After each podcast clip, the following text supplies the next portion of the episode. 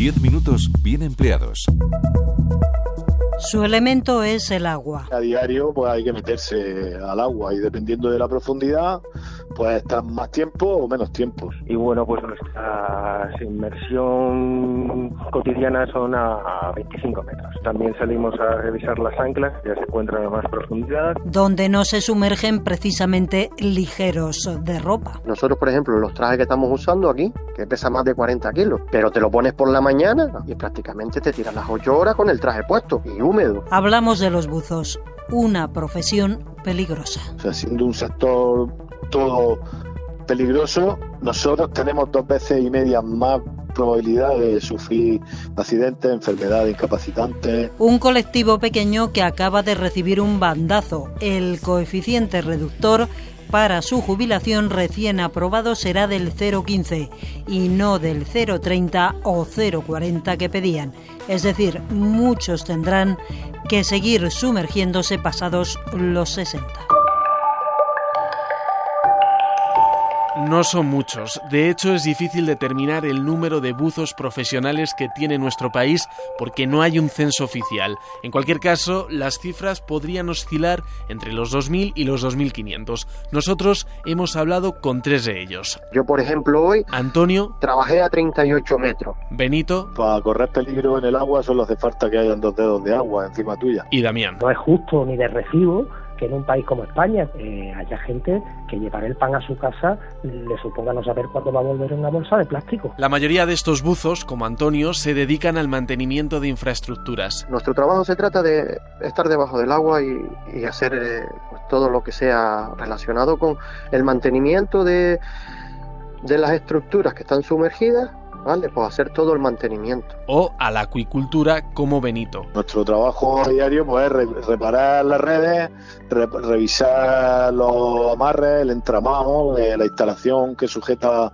a las jaulas y el trasvase del manejo del pescado, pues hay jaulas que tienen mucho pescado y conforme van creciendo hay que pasar pescado, dijéramos, desdoblarlo a otra jaula que esté vacía para que no tenga mucha carga. Porque dedicarse a lo que a todos se nos viene a la cabeza, el monitor de buceo que nos da las clases en vacaciones, no da para comer. Los profesionales que se dedican al buceo deportivo, es decir, los instructores, monitores, guías y tal, pues bueno, mm, es un trabajo muy estacional, eh, vinculado a áreas geográficas en las que bueno pues hay turismo y tal y bueno pues llega un momento en la vida que uno no se puede mantener con eso. Inestabilidad que llevó a Damián a hacerse buzo industrial. Desde el año 2009 llevo en, el buceo profesional y bueno pues llego después de, de haber sido monitor de buceo deportivo y tal pues tengo un conocido que es buzo profesional que trabaja en la, en la refinería de petróleo de Huelva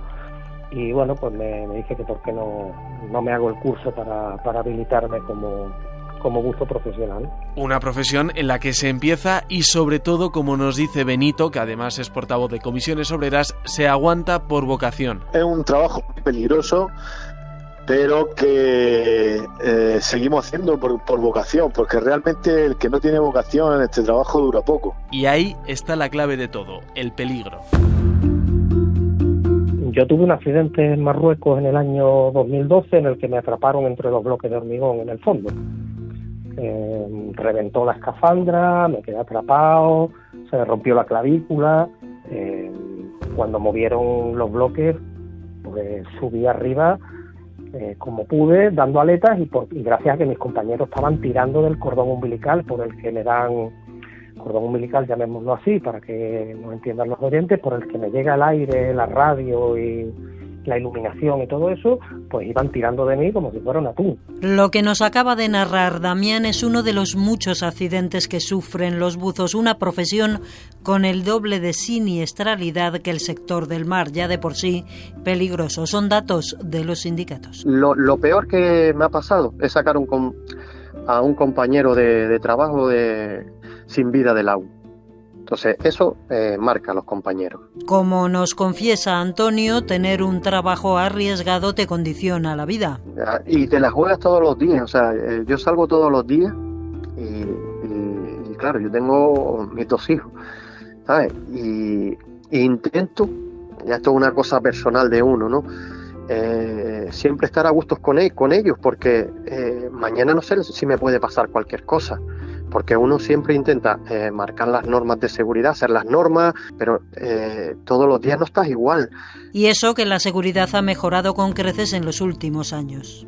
yo cuando empecé a trabajar, trabajábamos con un bibotella en la espalda, sin comunicaciones, buceábamos en autónomo y había momentos en los que no sabías que, mm, que te podía pasar en una maniobra. Es decir, estás moviendo una pieza de 4 o 5 toneladas que la mueve una grúa desde arriba y la comunicación era un bollarín y dando tironcitos. Y el que estaba arriba, pues veía cuántas veces se sumergía la, la bollita tuya e interpretaba a dónde querían mover la, la, pieza. Además, tienen que luchar contra los elementos y la burocracia, porque las condiciones de seguridad las tienen que negociar con la Dirección General de Marina Mercante, algo que no es lo ideal. Quien les asesora en la naturaleza de nuestro trabajo son los buzos militares y los buzos de la Guardia Civil, que con todo el respeto a su trabajo son unos señores profesionales, pero que están fuera de la regulación de seguridad por la naturaleza de su trabajo. Tres cuartas partes de los que estáis aquí suspenderéis y no seréis buzos. De los desgraciados que consigan aprobar, solo tres vivirán para jubilarse. Porque la inmersión es el trabajo más peligroso de la Marina. Diez minutos bien empleados. ¿Quién abandona? Todo esto a cambio de qué? Pues un riesgo alto no siempre es igual a un salario alto. A ver, esto no está bien pagado si lo pones en relación con el riesgo que, conlleva. Sí, ahora mismo el convenio colectivo nuestro, el de Museo Profesional y Actividad Hiperbárica, eh, bueno, tiene unos sueldos mm, bastante normalitos. Probablemente, dicho así, a lo mejor, porque bueno, pues puedes andar eh, rondando eh, por, convenio, pues unos netos, pues unos 1.500, unos 1.600, ya después añades pluses y tal, mm, está por encima del salario medio que hay en este país. Sueldos normalitos para una profesión que es inevitable que vaya mermando la salud. Es más, cada año deben pasar un reconocimiento médico que en el caso de salir desfavorable les inhabilita para ejercer. Aún así, lo habitual es tener achaques como los de Antonio. Tengo ¿cómo se llama? discopatía en las L4, L5 y discopatía en las C6, C7 de desgaste degenerativo. Eh, después los oídos. Eh, también, eh, pero bueno. Incluso los que acaban de empezar sufren las consecuencias de estar horas y horas debajo del agua. Hay compañeros que entran, gente joven, ya al año o al poco tiempo ya empiezan con dolores de oído, con molestias, dolores articulares. Y yo digo, y madre, no les quedan hasta juventud, ¿sabes? Que están, que están empezando. Secuelas físicas que hacen muy difícil, por no decir imposible, llegar en buenas condiciones a la edad de jubilación. De ahí que los buzos hayan luchado por un coeficiente reductor que les permitiera retirarse antes. La ley de pesca sostenible que acaba de ser aprobada incluye un coeficiente reductor del 0,15%, es decir, algo así como un tratamiento especial de cara a la seguridad social que valora más los años cotizados para así no sufrir un recorte de la pensión en caso de jubilación anticipada. Con todo, el 0,15 aprobado para el buceo profesional es insuficiente a ojos de los protagonistas. Coeficiente que se queda aún más corto en el caso de los buzos industriales porque su trabajo, además de peligroso, es inestable. Benito Montalbán. Ellos tienen una temporalidad mucho más alta y un 0,15 e, a, a, ese, a esos compañeros que se dedican a la obra Mm, su vida laboral, dijéramos, los años cotizados son mucho menos. De ahí que pidieran una mejora del coeficiente y que se situara entre el 0,3 y el 0,4, un cambio que al final no se ha llevado a cabo en la tramitación de la norma. Independientemente de que nosotros cumplamos las medidas de seguridad y las tablas a rajatabla, a partir de los 45 años empieza a aumentar exponencialmente el riesgo.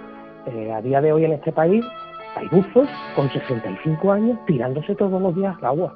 Y eso es inhumano. Para poder jubilarnos con un poco de dignidad, ¿sabes? Que, porque es que no llegan. Hay, compañeros que dejan la profesión, ¿sabes? Porque no, no se ven trabajando al final, al final de su vida profesional como buzo. Muchos abandonan. Nosotros donde buceamos es en la información laboral. Puedes escuchar este y otros programas de 10 minutos bien empleados en RTVE Play. Es un trabajo del área de economía de Radio Nacional.